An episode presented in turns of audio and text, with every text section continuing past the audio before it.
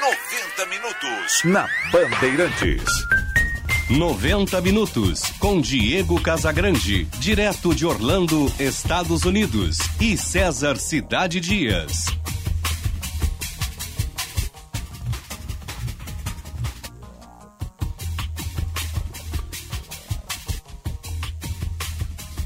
Dez e trinta e cinco. Bom dia! Está no ar o 90 minutos de hoje, terça-feira, dia 4 de janeiro de 2022. Estamos no ar para Zafari e Bourbon.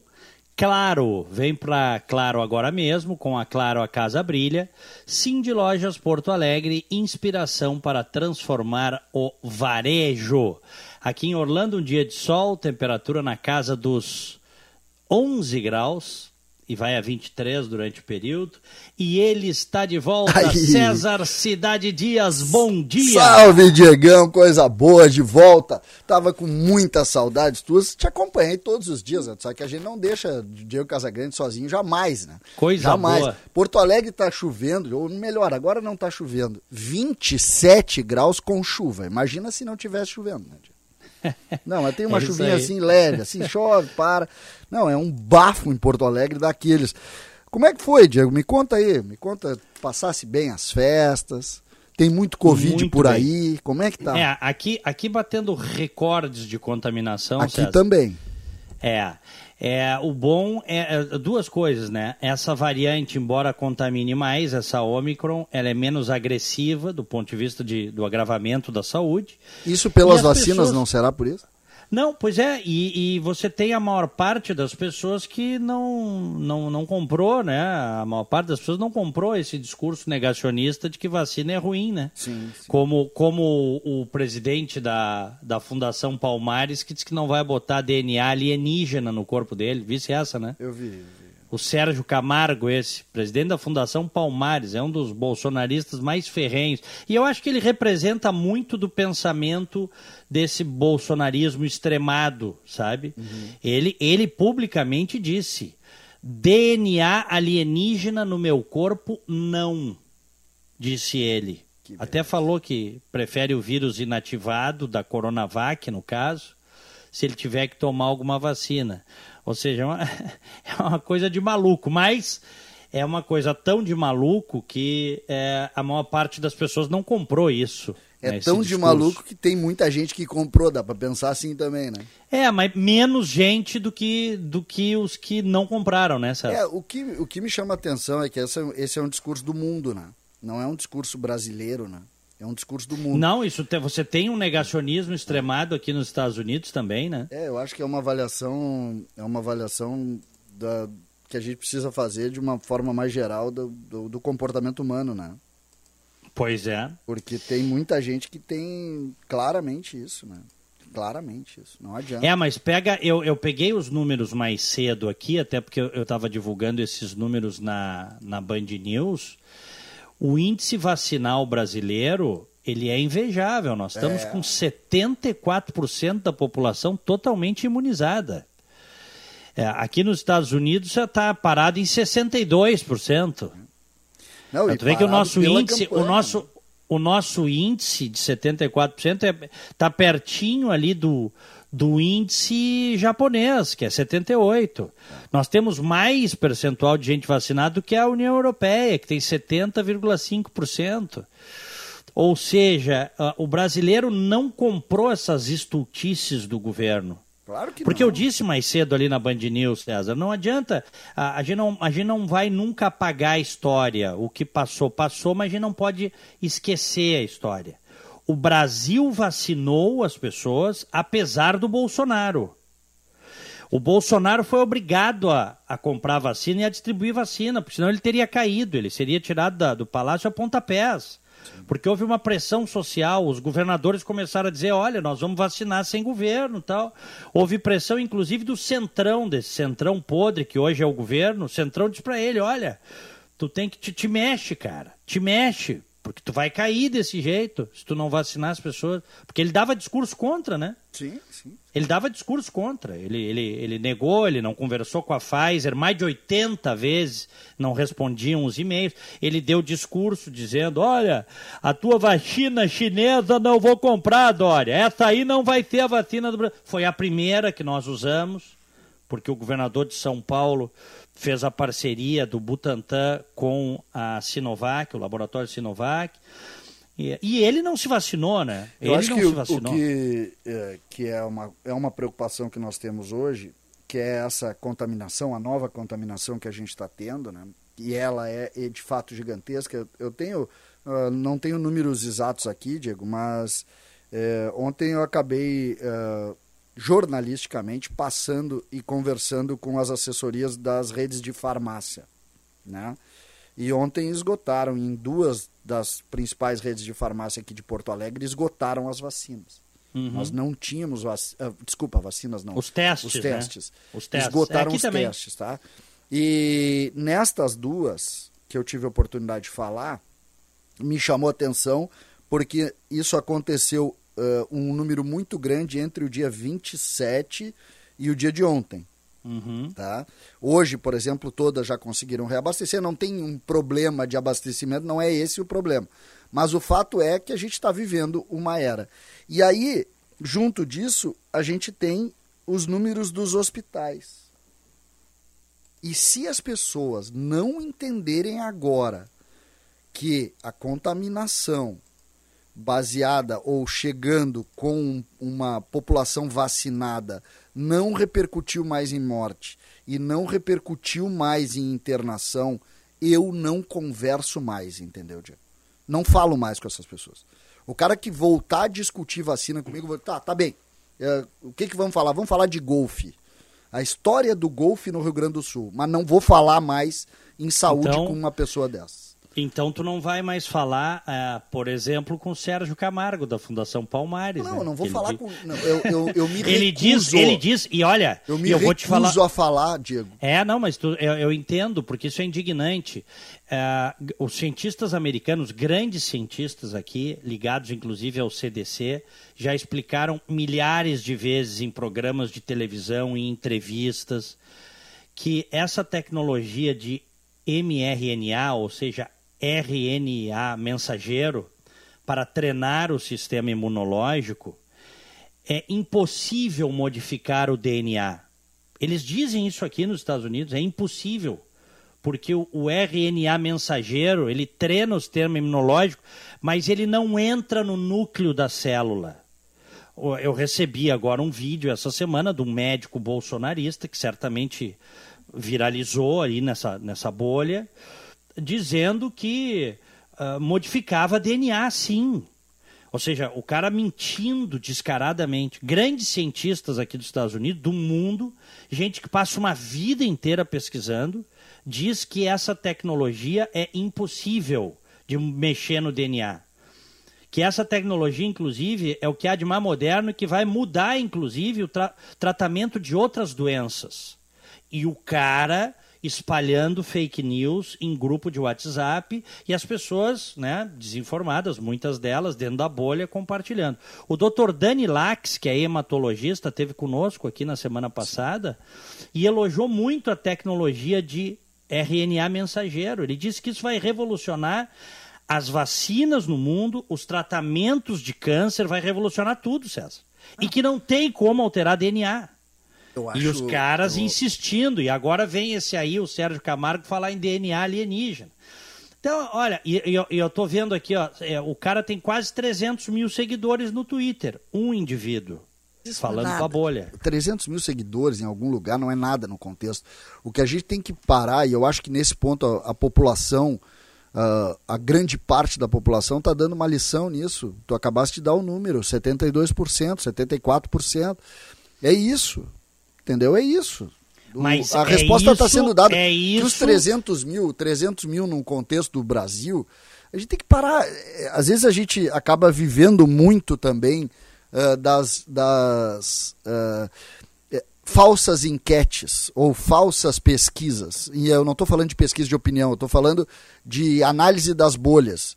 Uh, ah, o presidente da República tem um X lá de, de seguidores. Sim, o que, que é isso no contexto? O que, que é isso no contexto do Brasil? O Brasil tem 220 milhões de pessoas. Quantos seguidores tem o presidente da República no Twitter? Mas não importa, esse discurso maluco está no governo hoje. Não, esse ele está é no ponto. governo e ele está representando problemas para o Brasil hoje. Agora, é. É, o brasileiro não caiu nesse discurso. Sim, é o que O brasileiro falando, médio é. não caiu. Mas não caiu também porque nós denunciamos. Eu digo nós, a sociedade que não comprou essa, é. essa doença. Essa... Porque você ter dúvidas em relação ao vírus, no, no, primeiro ano do vírus, tudo certo, César. É natural. Dúvidas, medicamentos experimentais, tudo isso está certo. Depois de do, quase dois anos, o, os caras ainda negarem vacina. Bom, o presidente não se vacinou, né? Diz que, e, diz que não vai se vacinar. E botou 100 anos de sigilo na, na, na sua carteira de imunização para a gente não saber se de fato ele não se vacinou. A mulher dele veio se vacinar escondida aqui em Nova York, ou seja, uma vergonha total. Enfim, Vamos apresentar os queridos convidados que vão abrilhantar o programa. Antes, deixa eu reiterar aqui que estou muito feliz com o teu retorno, César. Coisa boa, Diego, eu também. O programa sem ti não é o mesmo. não eu, é eu o mesmo. Eu gostei do programa. É. Eu gostei, gostei do programa, vou te dizer. Tu sabes que numa, vou, aceitar, vou aceitar, vou aceitar que... o elogio, mas eu gostei do programa, sabe? Tu sabes que eu já, obrigado. Tu sabes que eu já sou mais ou menos veterano nesse negócio, eu tenho 32 anos de jornalismo numa outra emissora que eu trabalhei, tinha uns hoje velhinhos aí que não tiravam férias com medo do substituto, viu, César? Isso era piada nos corredores, é, viu? Tem gente, tem gente. É, como é que é? Época de ocupação é. de espaço, né? Exatamente. O, o, olha, é, lembrando que o ouvinte nos sintoniza no FM 94,9, também pelo aplicativo Band Rádios para smartphones e tablets, ou ainda pelo canal do YouTube Band RS tem som e imagem para vocês. E no WhatsApp 980610949 a gente espera a sua mensagem por aqui. Excelente. Deixa eu cumprimentar com satisfação os convidados de hoje. O médico, terapeuta cognitivo comportamental, Dr. Josué Bales. Bom dia, bem-vindo. Bom dia, Diego. Bom dia, César. Bom dia, ouvintes. Também conosco o juiz aposentado do trabalho, advogado, doutor Roberto Sigman. Doutor Sigman, bem-vindo, bom dia. Bom dia, Diego. Tudo de bom para ti para esse ano que está iniciando agora. Né? É, e para o César também. Né? Eu não sei se por provocação ou por uma questão de gosto, o César hoje ostenta um azul, azul escandaloso aqui na sua blusa.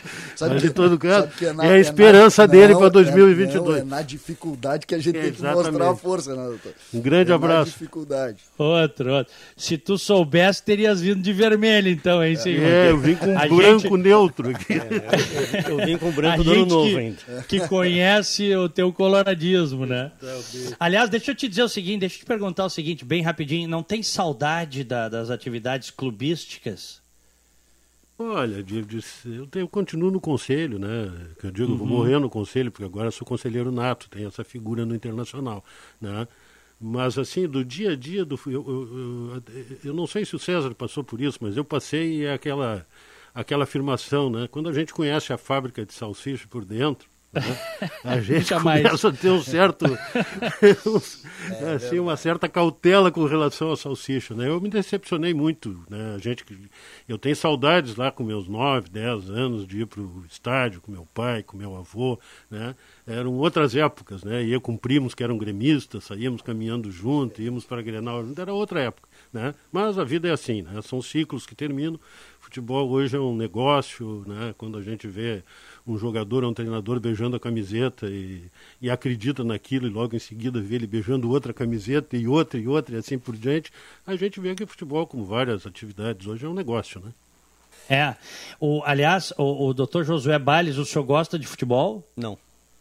Não gosta. Talvez então deixa, isso. deixa não, eu é lhe dizer o eu seguinte. Vou, eu vou dizer o seguinte, eu gosto de jogar futebol. Tá? Uhum. Acho sincero, eu sei que uh, muita gente não gosta. Eu acho que o futebol tinha que mudar algumas regras pequenas regras.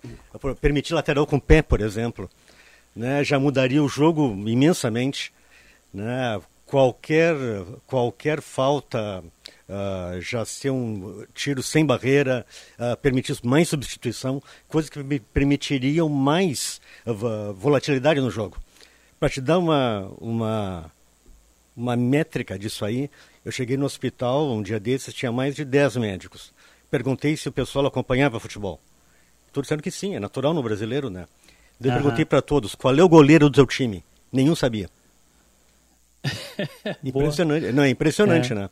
É impressionante a, a força que o futebol perdeu, na minha opinião, uh, porque o sistema defensivo hipertrofiou muito, o sistema de ataque não acompanhou, então tem pouco gol, simplesmente. Mas é a minha é. opinião. Não, mas tudo bem. Tenho, eu não tenho paciência para ver um jogo de futebol. É, eu ia dizer o seguinte, o, a, não sei, o César e o, e o Dr. Sigman foram dirigentes, tá? É, e bons dirigentes de futebol, gente muito séria dentro dos clubes. E não por acaso se frustraram, tá? É, tiveram, evidentemente, regozijo, mas também frustrações. Eu digo, para quem quiser ouvir, tá? Como conselheiro do, do, do, Grêmio, alguns anos de conselho. Hoje estou tô, tô lá, mas estou afastado em razão, enfim, porque estou aqui, né? Já há quase quatro anos. As pessoas não têm noção do que, como disse o doutor Sigmund, do que é o ambiente do futebol por dentro, os interesses, as vaidades, o dinheiro. As pessoas não têm noção disso. O torcedor, esse de arquibancada, ele não conhece 90% do que passa. É a minha opinião, viu, doutor Josué?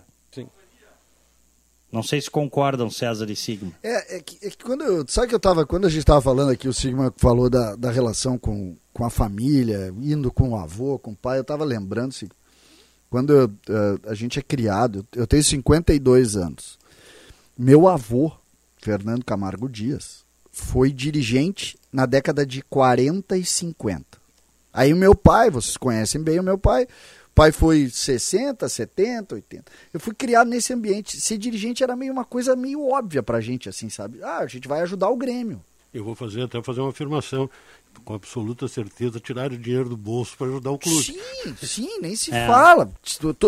É, como era no tempo deles, né? no tempo do pai, tinha o tal do livro ouro, né? Isso. Então chegava no final do ano, o, o, o Fernando o Fernando Crefe chamava, ó, oh, gente, temos que fechar o Grêmio aqui chamava as pessoas, ó, quanto pode dar tanto, tanto, tanto, o Fernando Creve, óbvio, mais rico que os outros, dava mais, e fechavam as contas. Era assim o funcionamento. Só que por que, que eu estou colocando isso, Diego? Porque a gente foi hum. criado num ambiente de ajudar. É. Esse era um ambiente.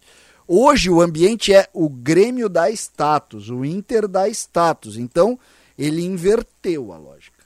A lógica é. não é tu ajudar. A lógica é que ele te ajude. E aí... Ô César, o, tu sabes que o. Tu assististe, vocês assistiram aquele filme, que para mim é um dos melhores filmes que eu já assisti, O Advogado do Diabo, com ah. Al Pacino. Vocês viram, né? Sim, excelente filme. Vocês lembram que o demônio, protagonizado pelo Al Pacino, diz que a vaidade era definitivamente o pecado predileto que ele via nos homens. Vocês lembram disso, né? E é, e é, e é, é. verdade, né?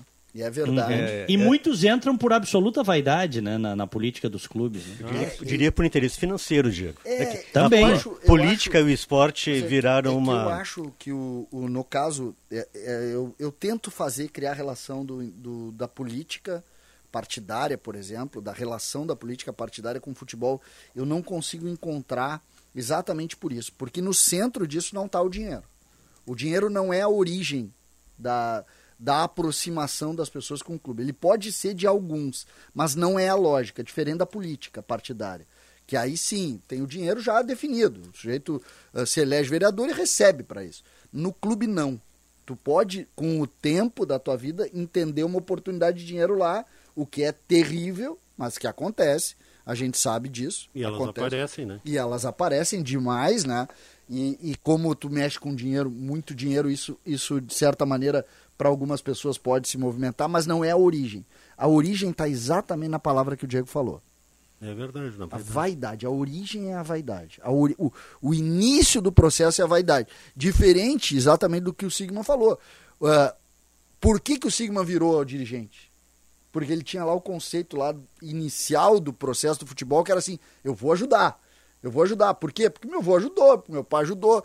Esses dias eu vi uh, um título, olha que loucura isso Hum. Eu não sei se eu já te contei isso, Diego. O meu pai nasceu num berço gremista e é gremista desde o dia que nada, né? Antes de nascer é gremista, em razão do vô e tal da família. O pai comprou um título do Beira Rio, dois títulos do Beira Rio, para a construção do Beira Rio.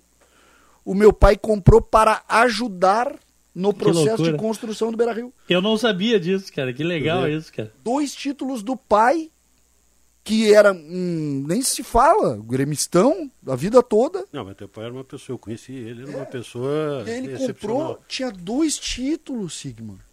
Aí eu tô lá, aquelas coisas de juntar documento, tinha dois títulos que depois ele passou pro meu avô, que é o, que é o, que é o pai da mãe, né? O pai da mãe, que foi dirigendo o Inter, o Carlos Alberto Calage Cidade.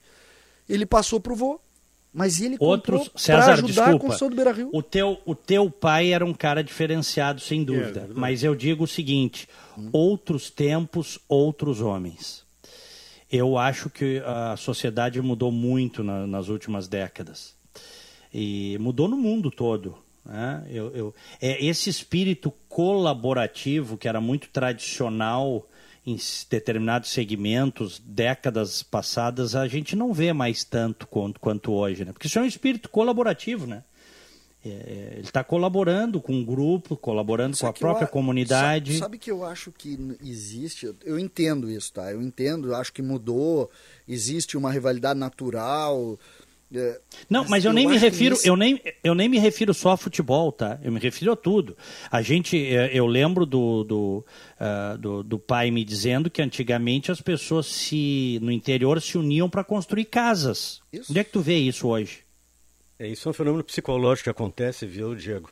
Ah. Uh, em qualquer situação onde haja estresse social, tá, começa a haver um aumento da agressividade intraespecífica.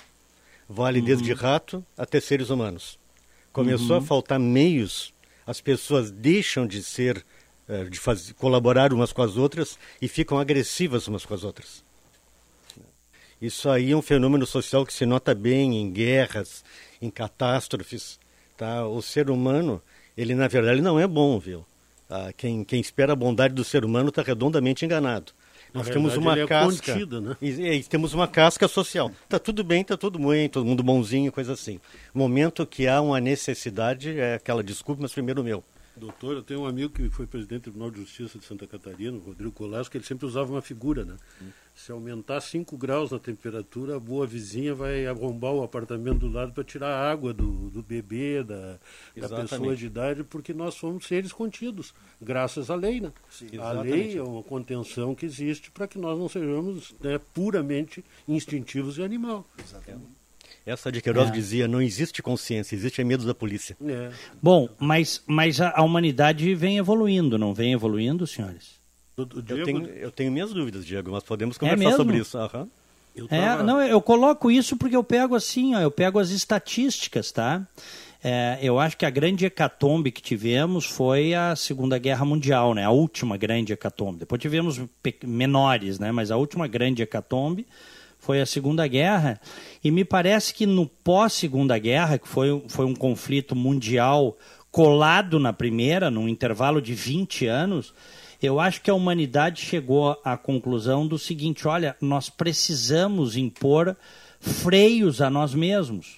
Não sei se esses freios vão funcionar. Os homens da época devem ter pensado, nós precisamos tentar, nós precisamos criar cartas de, de, de, de, defesa dos direitos humanos, de respeito à vida, tentar conscientizar as gerações que estão chegando do respeito à vida do outro, que eu não faço para o outro aquilo que eu não quero que façam para mim, e assim no microcosmo e depois do macrocosmo. Tanto que nós ainda não tivemos também, e se Deus quiser não teremos, não sei, um grande conflito global pós-segunda guerra. E aí já se vão 80 anos, né? Eu, eu vejo mais ou menos por aí. O que, que os senhores acham? Eu, eu acho assim, ó, em relação a conflitos globais, tudo bem, eu concordo contigo. Houve uma, um equilíbrio entre as grandes potências, que é o interesse em que a guerra não virou um negócio tão bom, a não ser localizadamente. Mas uhum. olha a perspectiva do crime, dentro do Brasil especificamente. Tá? Uh, qualquer um que tenha mais de 50 anos sabe que antigamente era muito mais seguro sair nas ruas do que hoje. Hoje, uhum. a, pelo menos aqui no Brasil, é extremamente perigoso. Né? Nos Estados Unidos, onde tu estás agora, é muito mais seguro, mas ali tem a figura do psicopata. Dizem que nos Estados Unidos as duas, uh, vamos dizer assim, figuras que representam a cultura americana é a torta de maçã e o psicopata. Né? Porque tem mais de 100 psicopatas à solta lá que eles sabem, não conseguem pegar os caras. Uh, então, assim, ó, perversões sempre existirão, sempre, sempre vão, vão haver, mas a gente não pode esquecer que a gente evoluiu de um macaco assassino, a killing ape. Nós não nascemos bonzinhos na nossa gênese. Então, dentro de nós ainda tem essa, essa criatura, digamos assim, agressiva e egoísta que a sociedade, como disse o doutor ali, tenta controlar. Diego, eu concordo, hum. né? Eu acho que a, a, as grandes guerras, as guerras assim mundiais, né? Essas guerras mundiais, elas se revelaram não um bom negócio, né? Ela, muita gente ganha dinheiro na guerra, né? mas elas não, não se revelaram como um bom negócio porque elas são destrutivas em demasia. Mas ao mesmo tempo que os grandes conflitos mundiais né, cessaram, e não acho que com o fim da, da, da, da Guerra Fria, da ameaça constante, União Soviética, Estados Unidos, né, hoje se fala da China, com, mas acho que, acho que isso é uma coisa muito remota, né, é uma, assim, uma perspectiva muito remota. Mas, ao mesmo tempo, as atrocidades e as barbaridades que ocorrem em alguns países árabes, em alguns países africanos, em alguns, né, no Afeganistão, uhum. é, né, com, com assim com atrocidades, toda, é. com, com e mesmo na América do Sul aqui, é né? e na América do Sul é, também, né, é, são terríveis, né. E o que, assim, falando não, dizer, que, sou eu, quem somos nós para falar de um conflito regionalizado ou localizado, né? Mas os efeitos, como tinha, por exemplo, como uh, no Afeganistão, são terríveis. O que faziam com as meninas, o que faziam com, com os meninos. Quer dizer, e o que chama a atenção é a inércia e a anestesia mundial, porque eu, eu, defendo a autonomia dos povos, mas diante de uma barbaridade, de um extermínio dessa natureza, também, uma, né, o, o, a intervenção, né, não por um país específico, mas em nome da humanidade, ela tem que ocorrer. Né? Uhum. E nós vemos que isso não ocorre, né, por, por é. outros interesses, porque daí, ao mesmo tempo que se posiciona né, contra o Talibã no Afeganistão, vende arma para o Afeganistão. Né? Uhum. Então é isso. Né? Eu acho muito terrível. E vou pegar aqui um pouco do que tu falava no começo. Eu acho que a situação do Brasil com relação à vacina, retomando esse assunto, né, com, com tua permissão, ela é Por muito favor. mais grave que nos Estados Unidos. Né? Porque o povo americano, ele tinha, eh, se não me engano, três centenas de milhões de vacinas quando começou a vacinação. Então sobrava vacina, inclusive havia um estoque. Muita gente pregava na época né, uma, tá sobrando ainda. uma postura tem, tá solidária sobrando. dos Estados Unidos com relação aos povos que não tinham. Tem países africanos que não tem nada de vacina, por isso que não tem é, vacinação. É. Né? Mas o Brasil ainda é muito mais grave, porque o Brasil hoje demonstra que o povo brasileiro, por tudo que foi feito ao longo dessas campanhas de vacinação, do papel do SUS, etc., tem consciência do papel e da importância da vacina, né? mas o que não tinha era vacina. Isso é que era uhum. criminoso. Dois, três meses de atraso na disponibilização de vacina no Brasil representaria seguramente, olha, vou, dar, vou chutar aqui um número, mas seguramente mais de 200, de 200 mil vidas poupadas. Perdidos, né? E quem vai pagar isso? Né? Nós vimos lá na CPI do, do, do, do, que houve lá no Congresso a respeito da vacinação, etc. Né? Quem é que vai pagar isso? Porque isso passa, né? Hoje, agora, no ano uhum. novo, eu me uhum. lembrava, né? A grande, e o doutor está aqui, que é um especialista, né?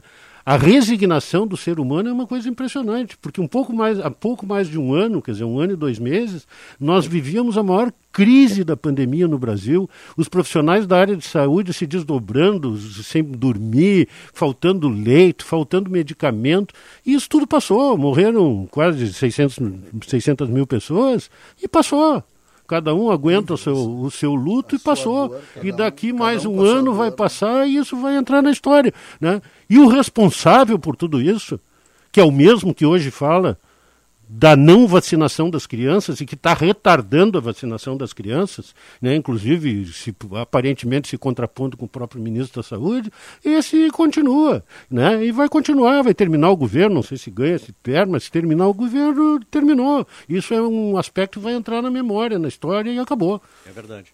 É, eu queria só fazer uma observação, Diego. Sabe uhum. que eu recebi uma informação daí ex ofício, assim, porque não não não está nas é de um, de um colega canadense né? O Canadá está muito bem vacinado. E ainda assim, essa variante Omicron pegou tão forte lá que estão sem médico para atender. E uhum. alguns lugares estão permitindo que médicos que estão positivados, mas não estão sintomáticos, possam atender. Uhum. E o uhum. Canadá, o Canadá tem um senhor, senhora estrutura de saúde pública. Sim. Então aqui a gente pode se preparar. Não sei se tu lembra que há um mês atrás tu perguntaste para mim como é que eu me sentia em relação ao micro. Sim.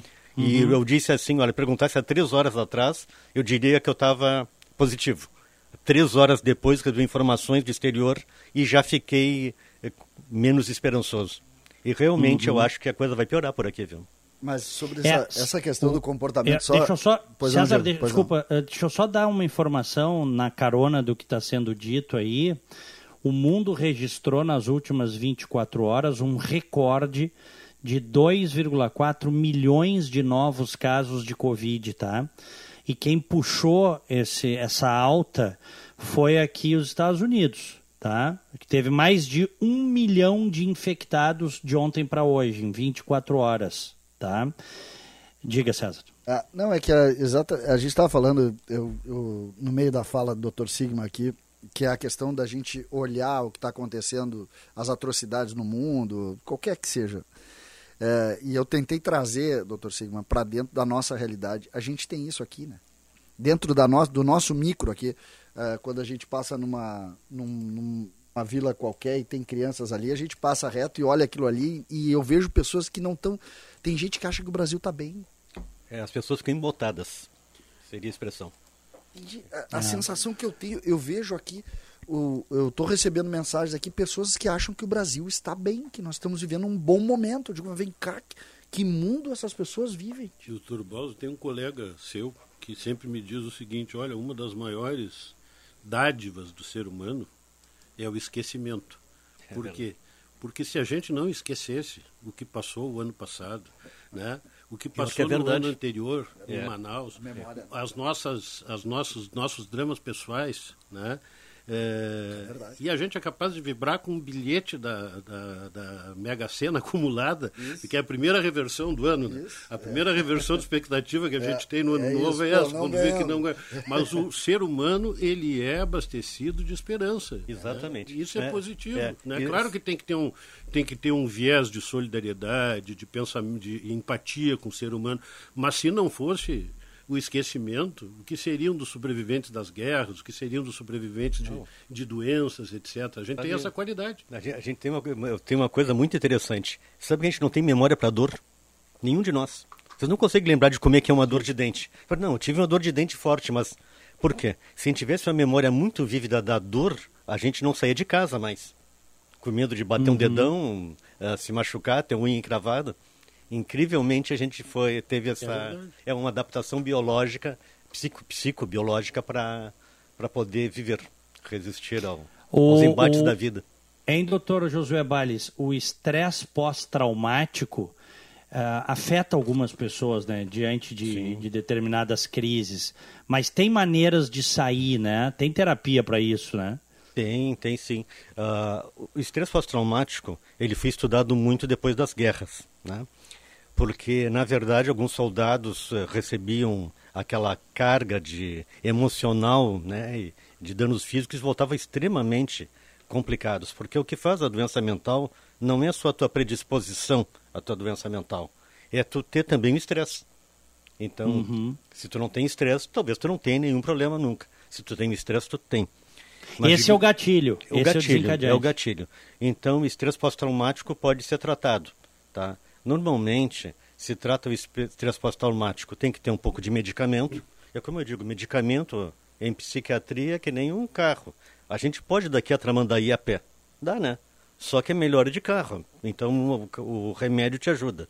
Mas uhum. tem também técnicas psicológicas que ajudam muito, talvez até mais. Tem que ser usadas junto. Uma técnica simples, por exemplo, digamos que a pessoa, qualquer um de nós pode experimentar essa técnica.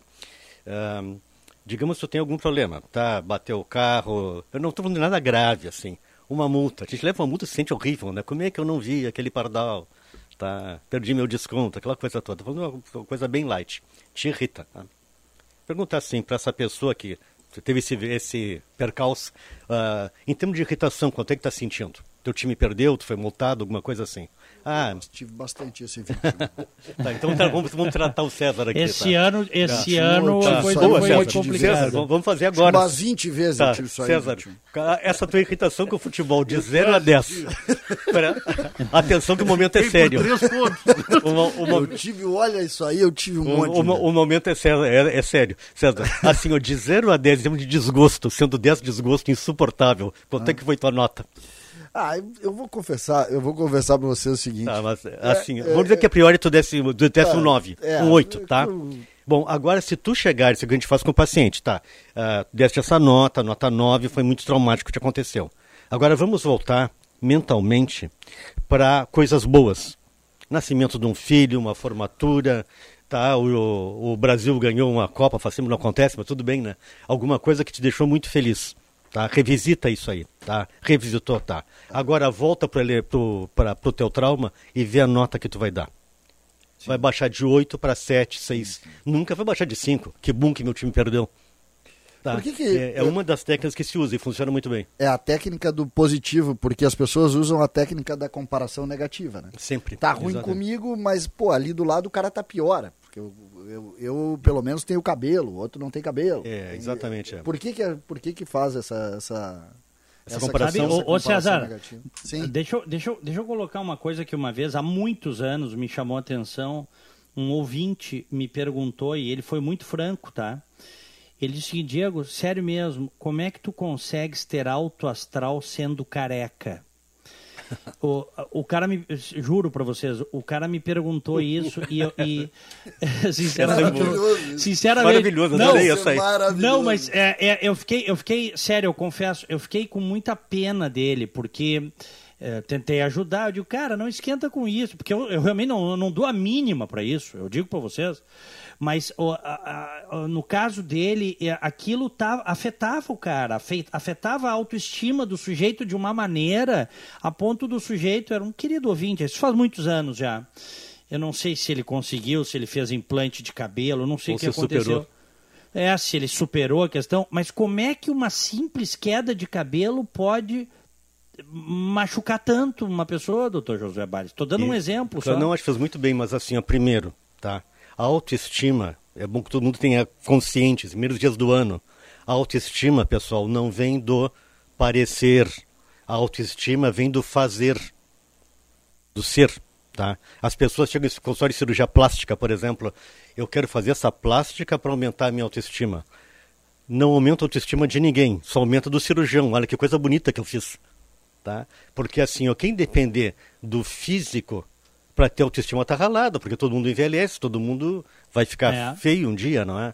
A autoestima vem do fazer. Esse tipo de pessoa, ele é agarrado no que se chama vaidade. Ele precisa dessa vaidade, não vaidoso, tá?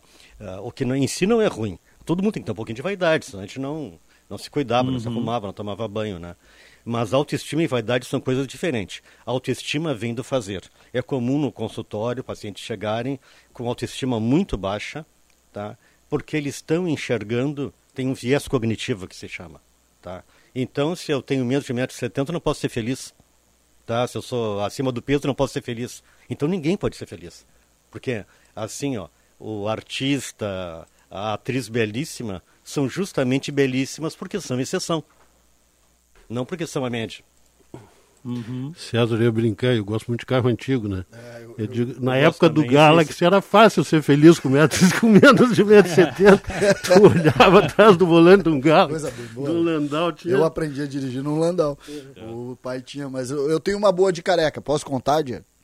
Claro. Eu, eu, tô com, eu tô com saudade do. Acho que hoje eu tô com. Eu, eu, devo estar tá com. O, o, pai e o vô devem estar tá perto. Porque eu tinha 14 anos de idade e o pai contava que eu chegar para ele, pai, eu tô preocupado. E o pai, o que que houve, meu filho? Tá preocupado? Eu tinha 13, 14 anos. Eu ainda tenho cabelo, pai. Porque o pai não tinha cabelo, o vô não tinha cabelo, o outro vô não tinha cabelo, meus tios não tinham. Eu digo, como é que eu vou ter cabelo? Não posso ter cabelo, pai. Com 22 eu não tinha mais, Diego. Eu tenho um amigo uhum. careca que diz o seguinte: pode observar, tem pouquíssimo mendigo careca. Realmente a gente não vê, né? É muito raro. É. Agora, deixa eu contar uma coisa aqui. Deixa eu fazer uma, uma confidência aqui, se o doutor Josué me permitir. Claro. O doutor Josué Bales, nos últimos anos, ele conheceu meu pai e até algumas vezes tratou o meu pai, que nos deixou agora no ano passado. E o, o pai, quando tinha 16 anos, fraturou a espinha, quebrou o pescoço. Ficou com uma sequela terrível Tá? nunca mais levantou os braços, ficou com o pescoço duro, porque botaram um ferro para segurar a cabeça dele na, na espinha, né? na coluna é, vertebral. E nos últimos 15 anos ele foi para a cadeira de, roda, em razão, de rodas em razão das atrofias e aí o homem foi sumindo. Mas enquanto ele caminhava, mesmo com toda a dificuldade, e o senhor conheceu ele... Sim é, eu nunca vi o pai se queixar. Certamente ele, ele também ele sofria, mas ele nunca se permitia. Ele foi, fez a vida dele, trabalhou, juntou dinheiro, fe, educou os filhos, a maneira dele. E isso para mim sempre foi um grande exemplo, viu, doutor Josué? É incrível, porque assim, ó, eu assisti. Ele, ele, eu era muito jovem, né, de medicina estagiário. Ele era jovem também e teve essa fratura. Ficou quase um ano no Cristo Redentor, no Hospital Cristo Redentor, na, neuro, na neurocirurgia, baixado. E aí o neurocirurgião que tratava dele uh, era diretor do hospital.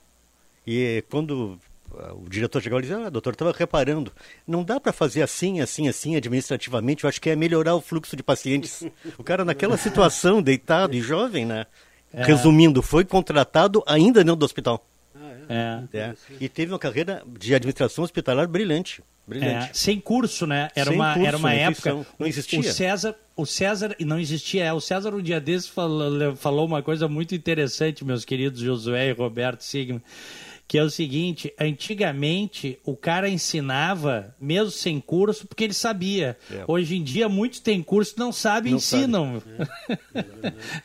não, era superior a teu pai. Superior não, mas assim, história que nem teu pai só vi na ficção que era o Ben-Hur. É, é. Lembra que o Ben-Hur foi, uh, se ofereceu uhum. no troca da irmã, né? Foi para as é. galés, um nobre nas galés, estava remando, chamou o capitão do navio. Olha, eu reparei que a gente, a gente sempre rema do mesmo lado, sendo chicoteado. Se mudasse é. de lado, acho que o rendimento era melhor. Agregou é, valor, mas, ficou a galera mas... mais rápida, o Império Romano foi promovido. O cara tem que ser bom, né? Pra... Mas, mas a questão assim que eu, que, eu, que eu coloco é assim, por que é que algumas pessoas, né? É, têm mais dificuldade de aceitar a sua condição.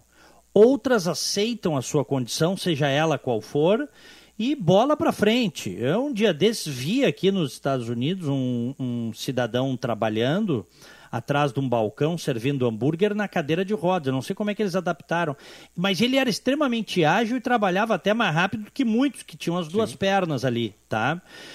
Alguns aceitam a sua condição, seja ela qual for, e vão e fazem e não se lamentam. Outros não conseguem. O que que, por que isso? Por que essa diferença? Se chama resiliência, capacidade de reagir ao trauma. Um bom lutador de boxe não basta ele saber bater, ele tem que saber apanhar também, porque vai apanhar. Então uhum. a pessoa que aceita a vida como ela é, tá? Que até eu vou escrever sobre isso a semana que vem tá? aceita a vida como ela é, é mais feliz e funciona melhor. Sim, já falei aqui várias vezes, mas até vou repetir, no Grande Sertão Veredas, né? o Diadorim, um personagem, tem 10 anos, já com um colega, um amigo, Reobaldo, que é filho de mestre escola, diferente. Diadorim era filho de cangaceiro. E chega um cara e tenta estuprá-los. E o garoto Diadorim tira a faca e esfaqueia o cara. E o cara sai correndo. E o Reobaldo fica parado ali, pasmo, com aquela violência, né? E o Diadorim para ele, cara, viver é perigoso. É. É, tem é. essa noção. Me vem, uhum. me vem à memória o, aquele físico britânico, né? O Hawkins, é, Stephen Hawkins. Sim, que a única coisa que funcionava nele era o cérebro, né? Que loucura. Uhum. Né? É. A não ser os filhos, que ele também fez quando já estava quase totalmente paralisado. Ele ainda casou duas, três vezes, teve filho, né? Mas ele era cérebro, puramente cérebro, né? Ele, ele dizia que eu, é. eu, me comunico melhor agora. É. Imagina. Mas é isso aí, a capacidade de superar a adversidade.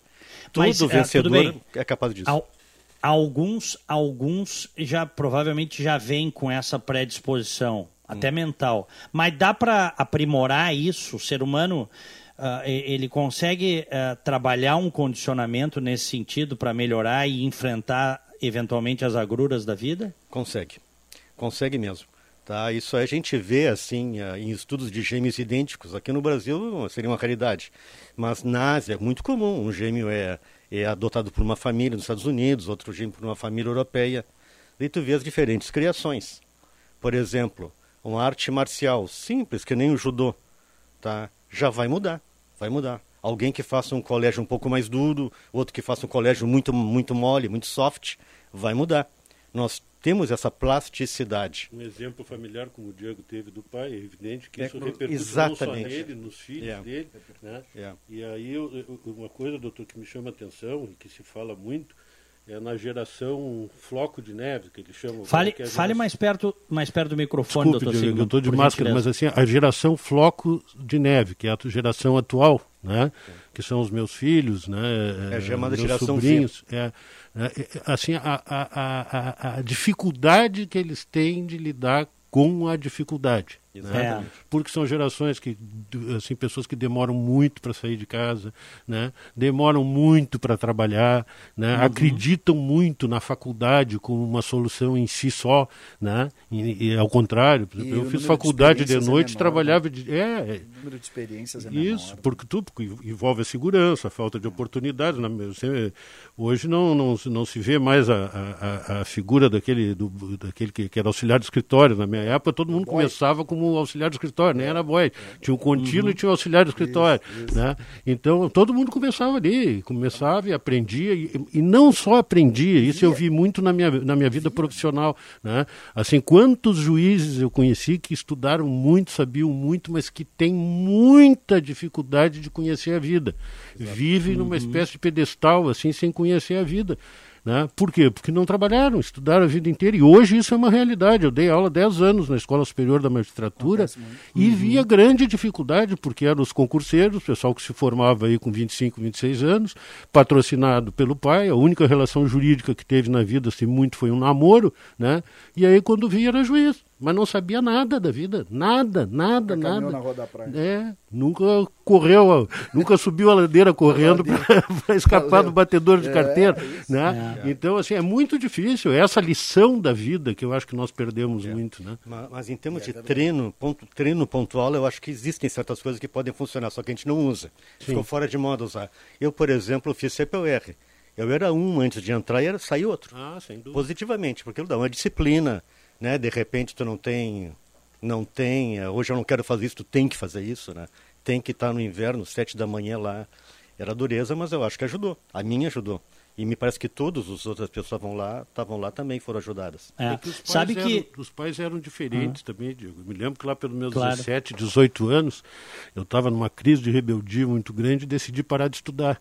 Né? Uhum. Meu pai me chamou e disse o seguinte: Olha, tu não é obrigado a estudar mas tu uma coisa tu vai fazer, tu vai estudar, tu vai trabalhar, né? E aí, se tu quiser trabalhar, no outro dia eu, eu fui trabalhar e logo em seguida voltei a estudar. De noite trabalhar de dia. Mas ali eu aprendi que a vida não era o meu mundo, né, aquele de fantasia que eu vivia com vó, claro. com mãe, com não sei o quê.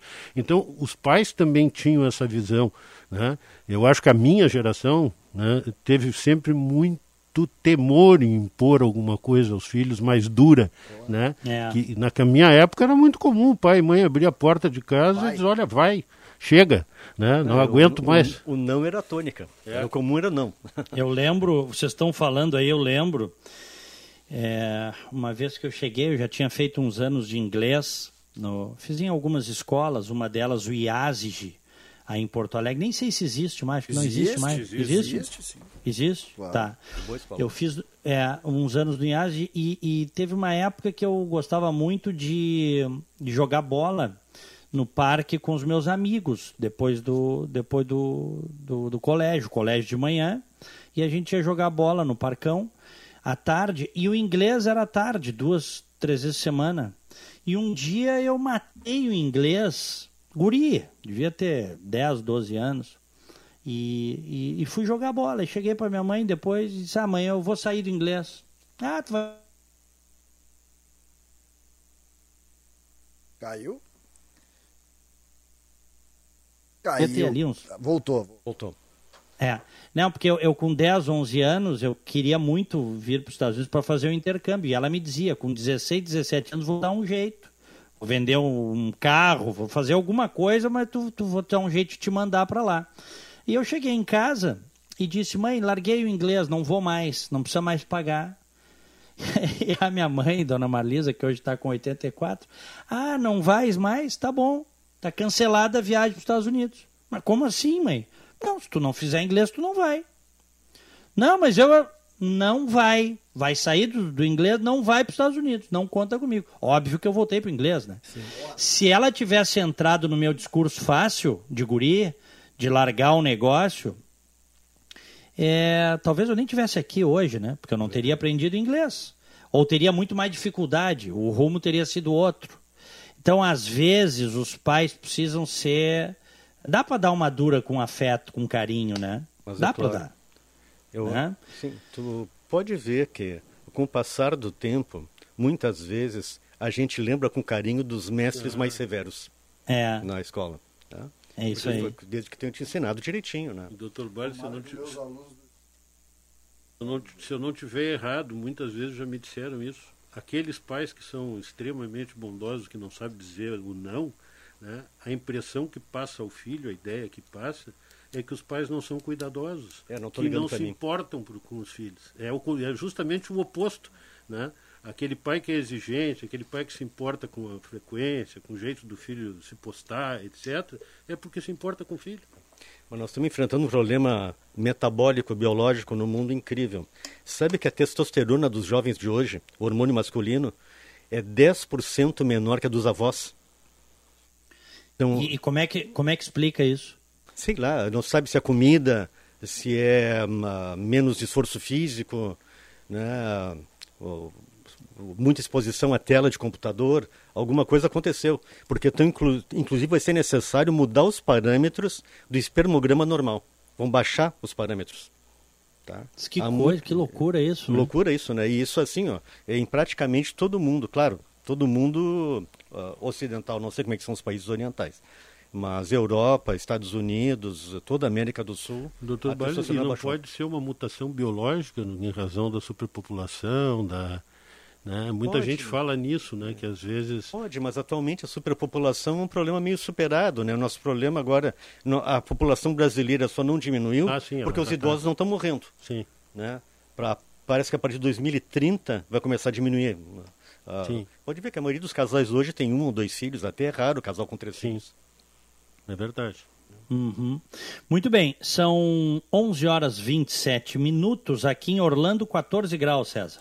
Alegre, 27 graus, 7 décimos a temperatura, Diego. Vamos fazer um rápido break, um rápido intervalo e já voltamos. Vamos lá. Hoje com o médico Josué Bales e com o advogado, juiz aposentado Roberto Sigma.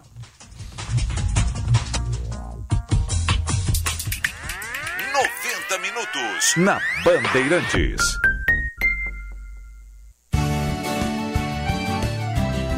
Agronotícias, com Cissa Kramer. Os estorninhos, nome popular para a espécie de pássaros estumos vulgares, foram vistos pela primeira vez entre 2014 e 2016 no sul do país. Dois anos depois, já passam a ser encontrados em grupos de até 200 indivíduos. O Ibama estuda medidas para coibir a expansão em território brasileiro, mas até agora sem nada efetivo. Países como a Argentina tentaram reduzir a população com armadilhas e rifles de ar comprimido, mas os resultados foram nulos. Os pássaros podem trazer prejuízos aos produtores, principalmente nos pomares, nas parreiras e nas oliveiras, como explica o biólogo Fábio Caviccioni por mais que a gente tente inibir a, chegar, a, a expansão delas aqui, vai sempre ter a população do entorno exportando indivíduos para o Estado, para o Brasil. Agronotícias. Oferecimento Senar RS. Vamos juntos pelo seu crescimento. E Audi Topcar. Produtor rural tem desconto e condições especiais. No Insta, arroba topcar.audi. Serviço Bandeirantes. Repórter Aéreo.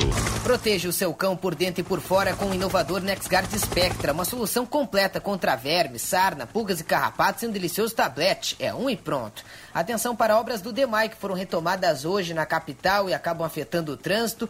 Uma delas na Nilo Peçanha, que volta a ter bloqueio no trecho entre a Teixeira Mendes e José Antônio Aranha, em direção ao centro. Trânsito que tinha sido liberado e agora volta a ter estreitamento de pista. Outro ponto é na Bento Gonçalves, próximo à Avenida Outeiro, com apenas o corredor de ônibus liberado em direção à área central.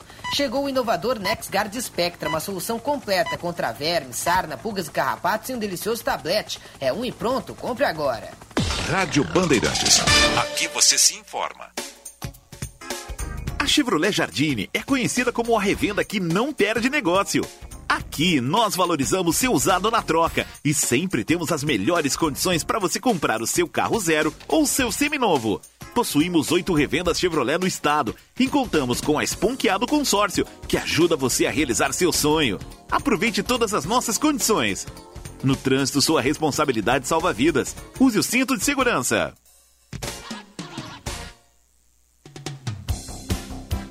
Quer a segurança de ter uma regulação médica e serviço de ambulância 24 horas para você e sua família? Os planos para atendimento domiciliar da Transul são a partir de R$ 49,90, podendo chegar a R$ 19,90 para os dependentes. Consulte e proteja-se. Ligue agora e faça o seu. Saiba mais em www.transul.com.br ou 0800 0090 192.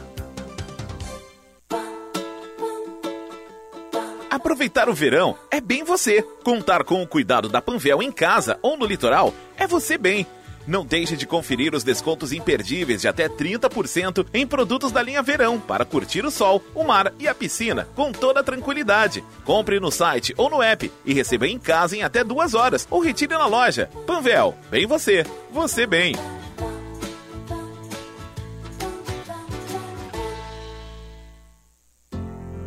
Chegou o verão com muitas promoções na Master Hotéis. Os hotéis da rede estão com até 20% de desconto nas hospedagens em janeiro e fevereiro. Aproveite esse momento para conhecer as atrações que rolam durante o verão em Porto Alegre, Gramado e Curitiba. A promoção é por tempo limitado. Acesse o site www.masterhotels.com.br, escolha o hotel da sua preferência e faça sua reserva. Ficou com dúvidas? Converse com a nossa equipe pelo WhatsApp 51 9 98 78 88 98. Master Hotéis. Cada hotel uma experiência master. Tempo Real, com Osíris Marins, de segunda a sexta, às seis da tarde, aqui na Rádio Bandeirantes. Fechada com você, fechada com a verdade. 90 minutos. Notícia e opinião. Rádio Bandeirantes.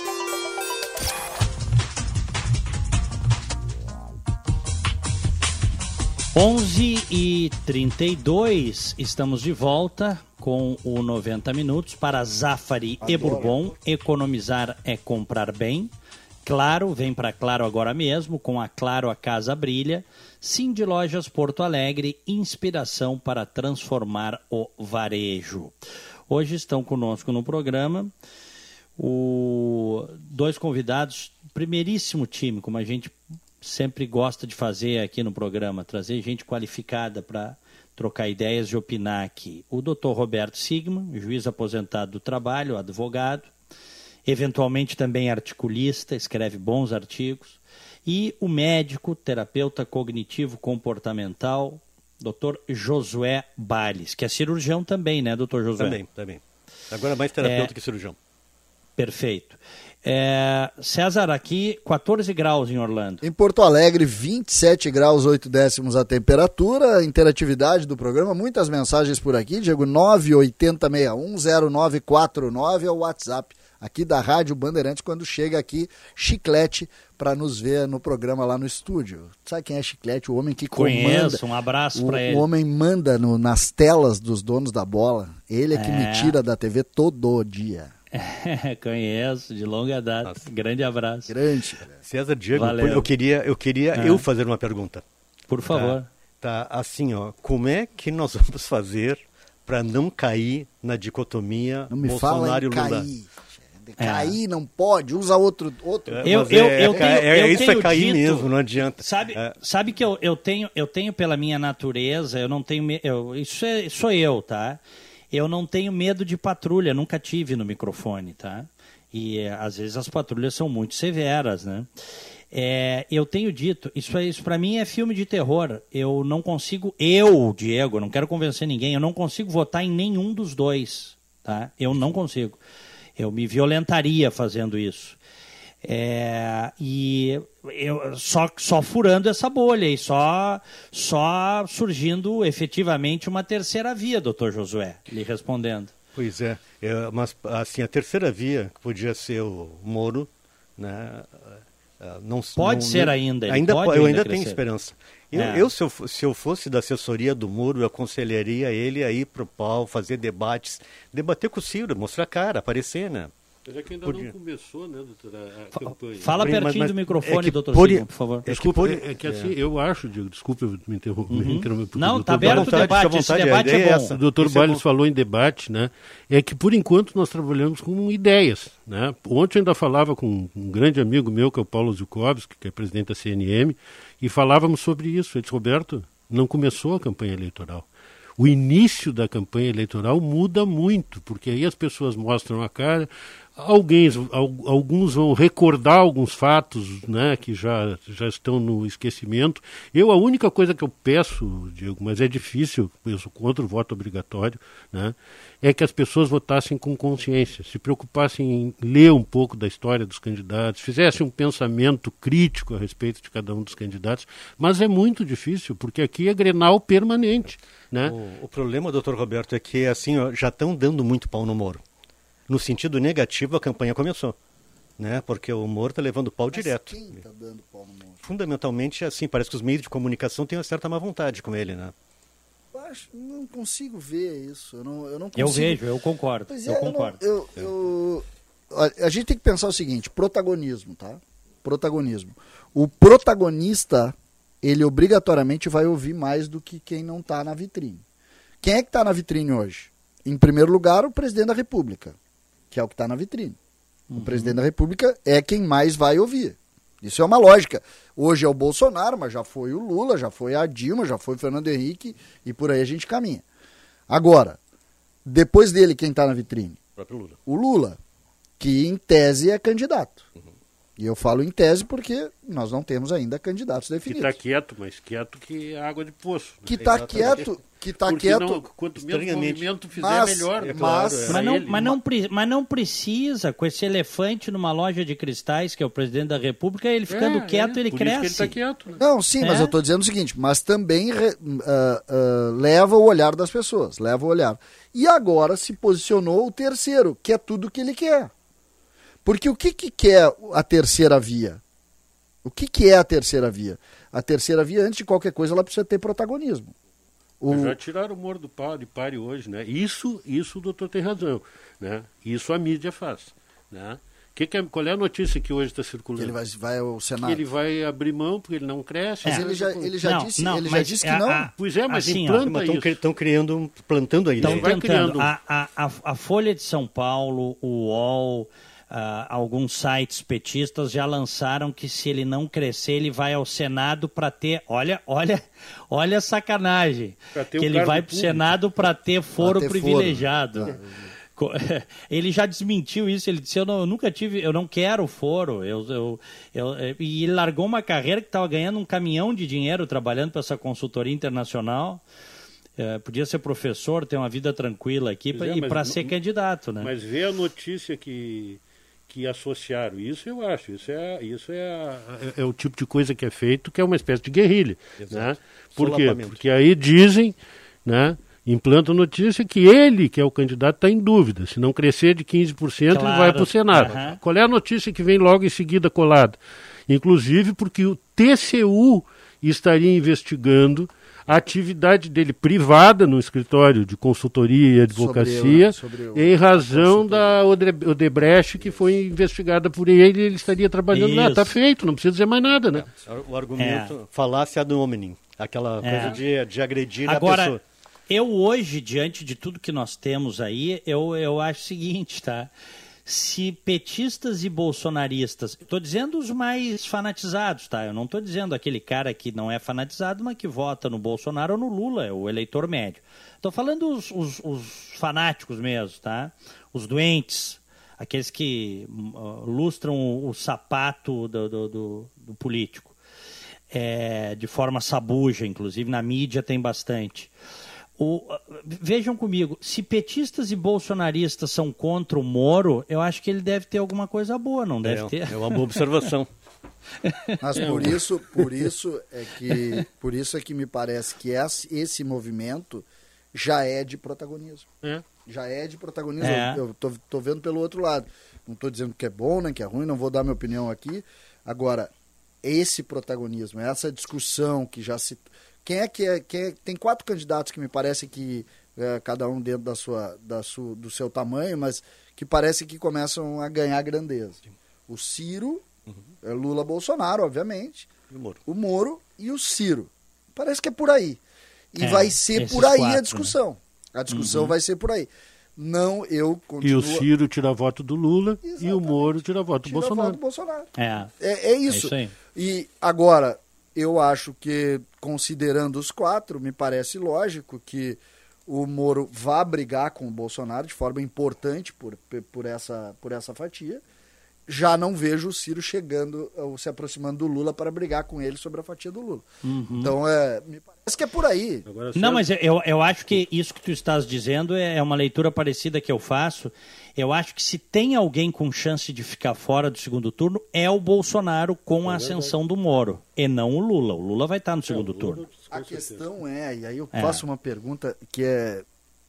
A gente vive aqui a, o ódio, né? A gente está vivendo o ódio e a guerra pelo ódio. Vão brigar bolsonaristas contra moristas, vamos colocar aí, tá? E vão brigar lulistas contra os ciristas, se é que existe isso esse ódio vai ser comum ali. Eles vão se matar, porque os bolsonaristas já estão atacando o Sérgio Moro e, e, por sua vez, cada vez que ataca o Sérgio Moro, quem é a favor do Moro fica com mais ódio do Bolsonaro. A pergunta é, e essa pergunta eu faço para todo mundo, todo mundo me olha meio atravessado, mas eu tenho que fazer. A pergunta é: o Moro consegue votar no Bolsonaro no segundo turno? Não, acho não, que não. E nem transfere voto para ele. É, e nem no Lula, né? Nem, pois é, mas nem no Lula. não existe o nem no Lula. Porque aí a gente vai voltar para a discussão do, mas, do mas ódio. Do, turno, não, a gente não, vai voltar para a discussão não, do ódio. O. Bolsonaro só foi eleito, só foi eleito porque existia uma campanha anti-PT. Se abarcou, não tivesse apar, isso, que, não que seria. Abarcou, é verdade, mas que abarcou grande parte da sociedade muito além do bolsonarismo. Só que o Bolsonaro fez o favor de, com todas essas barbaridades que esse homem fez e vem fazendo, o Bolsonaro reabilitou o Lula. Essa é a realidade. E acabou com acabou, tentou acabar com o, Sérgio, com, com o Moro e também acabou com a Lava Jato, né? Hoje a é, Lava Jato é, uma, é, um passado, é uma página Sem virada. Dúvida. Mas, mas exatamente em cima de, é uma por página isso, virada. Por isso a pergunta, por isso a pergunta. Sem dúvida. Uh, vamos, vamos uh, em números. Esse homem, esse uh, homem o Moro tá vai fazer 15, vamos, vamos, imaginar que o Moro ah. faça 15% dos votos, tá? 15% tá. dos votos decide qualquer eleição no Brasil, certo? Esses 15% que vão ser alimentados de ódio contra o bolsonarismo, porque a, a guerra vai ser entre, entre Moro e Bolsonaro num primeiro momento. A primeira luta é essa. Esses 15% aqui que vão ser derrotados no primeiro turno Sim. Pelos 17 do Bolsonaro. Só para ter uma ideia. Esses 15 aqui. Vão para onde? Vão para onde? Aí eu acho, mas eu acho que o Moro não sobe no palanque de ninguém. Eu não, também acho. Pode nem vota em ninguém. Eu concordo. Não, não, o subir é. no. Eu estou falando no íntimo é, do eu, ódio. Mas aí é outra correlação. Vai haver uma, eu, íntimo do ódio. É outra conjuntura. Que, é, mas vai haver uma vai pesar daí. o que, é mais anti-bolsonarista e o que é mais anti-lulista. Mas aí esse, vai ter muito... esse ódio da campanha, doutor Eu acho que divide. Ele ah, acho que divide. Pois é, eu então, tenho uma dúvida. campanha muito não, adjetivada, Sigma... né? Uma campanha não, mas... muito ofensiva. Muito ofensiva. Mas o doutor Sigman está falando uma coisa importante. A rejeição é o que vai pesar. Exato. Se você pega o conjunto dos institutos hoje, a rejeição do Bolsonaro hoje é bem maior que a do Lula.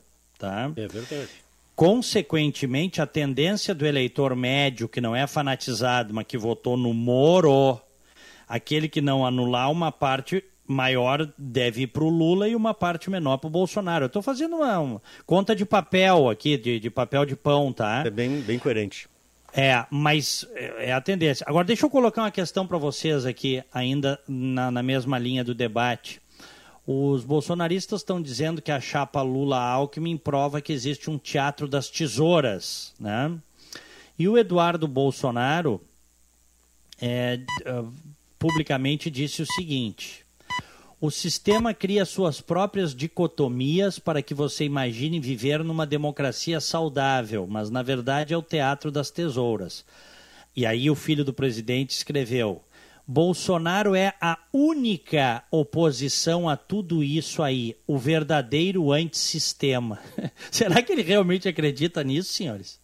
Não, Primeiro, eu duvido que tenha sido ele que escreveu, assim, com esse português que tu lê, esse, esse tipo de coisa. tá bem, duvido é muito. Né? Mas, em todo caso, né? É, isso é tudo. É, é, é o próprio, eu estava me lembrando agora, Diego, né? Hum. não dá para imaginar que o Bolsonaro tenha convidado o Moro para integrar o seu ministério, até porque ele foi eleito também por causa da Lava Jato e fundamentalmente para a Lava Jato, convidou é e, e, depois desfenetrou, né? de, de caso não pensado. Claro que isso tudo foi articulado, porque esse centrão, esse, esse jogo que tem de poder e de corrupção né, que existe no Brasil ainda, ele se reacomodou. O líder do governo de agora, Bolsonaro, né, ontem ainda me disseram isso. Pode, pode escrever, Diego. Pode escrever. Hum. Ele se afastou, saiu da liderança, veio aquele, aquele, aquele assunto do TCU, ele, se, ele perdeu, deixou a liderança, se desligou do governo, né? não tem mais nada a ver com o governo, e começou a se reaproximar de quem? Do Lula. Né? Uhum. É isso. Então, isso, é isso aí, a, a gente está aqui né, trocando é, ideia e pensando, queimando, né, fazer, exercitando os neurônios, não queimando, senão o doutor me, me corrige, né? Mas na realidade isso é, tá tudo, tá tudo de caso pensado, né? Isso já está tudo de caso pensado. Poder é assim. É. O poder é de caso pensado. É o que pode acontecer é que o Centrão provavelmente abandonará o Bolsonaro. Sim. Porque se houver, se houver uma, uma invasão marciana aqui, eu não sei o que, que pode acontecer, mas uma coisa é certa: o Centrão vai dar apoio. É. Ah, é. o DNA mas é o, que o nosso, não, mas o nosso os verdinhos não são tão ruins. Assim. Mas o, o, o Centrão está feliz da vida. O Bolsonaro já entregou o que eles queriam, que era o fim da Lava Jato, né? Sim, sim. É, é, o Bolsonaro entregou. Yeah. Claro, entregou e destruiu a Lava Jato, entregou de bandeja. E o então, Supremo o Bolsonaro ajudou. E o Supremo ajudou. claro, não, mas tá tudo, o mas Supremo tá tudo... foi fundamental. Tá tudo aqui, junto, né? Eu vou falar como alguém que, que, que assim que, que se dedica ao direito durante a Lava Jato, porque assim, ah, a Lava Jato teve equívocos, a Lava Jato não respeitou o devido processo legal, muito bem. Durante todos os procedimentos da Lava Jato, esses procedimentos foram submetidos ao segundo grau de jurisdição, Tribunal Regional Federal da Quarta Região, uhum. ao STJ e ao Supremo Tribunal Federal. E todos na época disseram amém. Ou será que o Lula ficou um ano preso por falta de prestação é. jurisdicional, é. porque ninguém viu é. que tinha nada errado? Né? Uhum. Então, isto também foi um caso pensado né, de que não era possível né, conviver com, com, com, um regime de, de, de total é, idoneidade no Brasil com, as, com, a coisa pública. Eu não estou, quem não quiser ser, quem quiser ser inidôneo, que seja, vai responder pela lei, mas que seja com dinheiro privado. Agora, com dinheiro público, Isso é uma verdadeira pandemia que existia e existe no Brasil ainda. Todo mundo se locupleta com, direito, com dinheiro público e as consequências são pouquíssimas. Né? Ou ele é candidato logo em seguida, ou a mulher é candidata, ou a mãe é, é, é, é, é suplente de senador, seja lá o que for. É isso. Né? É. Esse é o país que nós vivemos. E a Lava Jato era um o único caminho na história do Brasil que uhum. apontava para uma responsabilização, foi dura às vezes, e outra coisa que eu digo, olha, com toda a responsabilidade de quem sempre viveu do direito, né?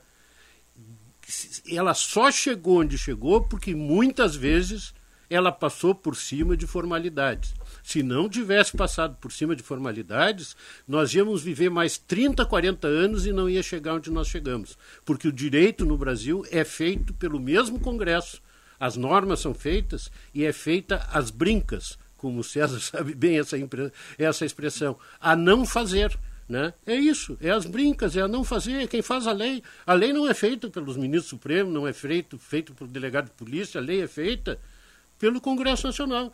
Então, se ele é, se ele é complacente com, com o traficante, se ele é complacente com aquele que bota a mão no dinheiro público, né? se o processo é um processo enrolado, que demora 10, 20, 30 anos, quem colocou os recursos ali foi o parlamentar brasileiro. Então, esse é o problema.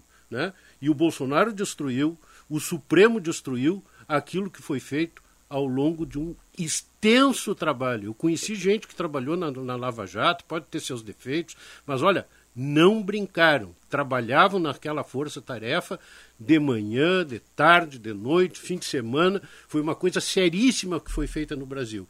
E, mal comparando, é exatamente o que aconteceu na Itália, na Espanha, né? Quem mexe, quem põe a mão na belheira, acaba sendo picado pelo enxame. Esse, esse Bolsonaro, na minha opinião, é, que eu cheguei em determinado momento a ter esperança, para mim é um dos maiores traidores da história da República. A, a nomeação do Augusto Aras para a PGR, a indicação, e depois desses dois ministros aí para o Supremo Tribunal Federal, isso aí para mim não tem perdão, viu, doutor Sigma? Para quem defende um país mais limpo, não, não tem, né? Vai dizer o quê, doutor Sigma? Mas eu acho o seguinte, Diego, sempre foi assim. Eu acho que o Bolsonaro é um desqualificado, na minha, digo isso com, assim, com convicção, né? Ele é um uhum. desqualificado em todo sentido, cultural, seja lá o que for. Mas, assim, ele teve um papel importante, entre aspas, porque ele escrachou uma realidade que vem há muito tempo ocorrendo no Brasil. Uhum. Tu lembra qual é o apelido do Gilmar Mendes na época do, do Fernando Henrique? Ah. É, não era o arquivador geral da. Não, esse era o outro, esse era o, Geraldo é, Brindeiro. Brindeiro. Mas, enfim, mas, enfim, quem é que botou ele lá? Né? É, mas foi o FHC é que botou então, o Gilmar é, lá, né? São pequenos núcleos de poder que, né, que gravitam em torno do poder central e que consegue botar um ministro no TCU, um ministro no Supremo, consegue botar um, um, um juiz no TRF e assim por diante. É, é assim que funciona o poder. O FHC uhum. foi um cavalo de Troia que botaram na, na gente. Né? É, eu acho que ele teve um mérito, que foi a parte econômica. Né? É, assim, de, do acho que foi, foi Meirelles, né? O Meirelles foi muito bom. É. Quero... Aqui no Brasil a gente vota o ministro não, da Economia. O Meirelles, não, o Meirelles foi do Lula, doutor José. Foi o, o, presidente do Banco Central do Lula. Ah, é, tá o Meirelles certo. se elegeu, inclusive, em 2002, o deputado federal mais votado de Goiás pelo PSDB. Aí saiu do PSDB para ir para o governo do Lula. Mas ah, esse mérito da estabilidade econômica e da manutenção da estabilidade econômica durante oito anos, ele teve, né, o Fernando Henrique, né? Sim. Esse, esse mérito é dele. Que agora eu nem sei se existe ainda plano real, né? Com essa inflação passando de dois dígitos. As pessoas, um dia desse eu falei, entrar num supermercado hoje para a maior parte dos brasileiros é mais ou menos como eu me senti quando entrei numa joalheria na Quinta Avenida em Nova York. Não era para mim sabe? Tá, tá impraticável. Eu todos os dias recebo mensagens de pessoas, de ouvintes, dizendo o seguinte: olha, o dinheiro não dá mais, o que, que eu faço? É eu nem sei o que dizer para as pessoas, né? 80% dos brasileiros ganham menos de 3 mil por mês. E daí faz o quê? É muito difícil é. manter uma vida digna com essa, com essa e, verba. E, e, e, por isso que eu digo, nós somos dos poucos, é. eu digo nós sem nenhuma, sem nenhum, sem nenhuma vaidade, né? Que estamos aqui discutindo essa coisa eleitoral, porque Seguramente tá 90, mais de 90% da população está sobrevivendo. Está é, acordando é, hoje de manhã para saber o que, que vai fazer para ganhar o dinheiro do dia. A poder... comida do dia, é, exatamente. É, essa é. a realidade do nosso país. Por isso que o grande, o grande aspecto que não é, ninguém fala no nosso Brasil, chama-se educação. Né? Fala-se em tudo. Né? Segurança, mas na base de tudo isso, educação. Uhum. Né? Senhores, me permitam, temos 30 segundinhos para cada um. Doutor Josué Bales, muito obrigado pela presença mais uma vez. Obrigado, é um prazer estar aqui. Tá? Eu desejo a todos os nossos ouvintes um bom ano, se cuidem, e esse vai ser um ano muito emocional, posso garantir para vocês, entre pandemias e eleições. Queremos contar com o senhor mais vezes aqui, hein? Estou à disposição sempre. Muito obrigado, doutor Josué Bales. É, quero agradecer também ao doutor Roberto Sigman. Obrigado, doutor. E eu que te agradeço, Diego. Estava estava saudoso também de estar aqui conversando contigo. E só para encerrar bem rapidinho, porque eu não pude contar, e para te dar um alento com relação a cabelo. Esses dias eu desci é. uma escada rolante no shopping e ouvi uma voz atrás assim: como é que eu faço para ficar com o cabelo tão branco assim, né? Eu disse, bom, deve ser um amigo, né? Aí eu olhei para trás, era um rapaz que eu nunca vi na vida, né? Que vinha com outro. Aí eu digo, envelhece, meu cara. envelhece. Devia ter dito, não são luzes. Era o que? Isso aí era o que o, o Nelson Rodrigues dizia para os jovens. O que, que o senhor diz para os jovens? Envelheçam. É verdade. Um Grande abraço, abraço meus queridos. Valeu, valeu, César. Valeu, amanhã tem mais 90 minutos. Valeu, abraço a todos. Um Fiquem abraço. com Deus. Tchau. Tchau, tchau. 90 minutos na Bandeirantes.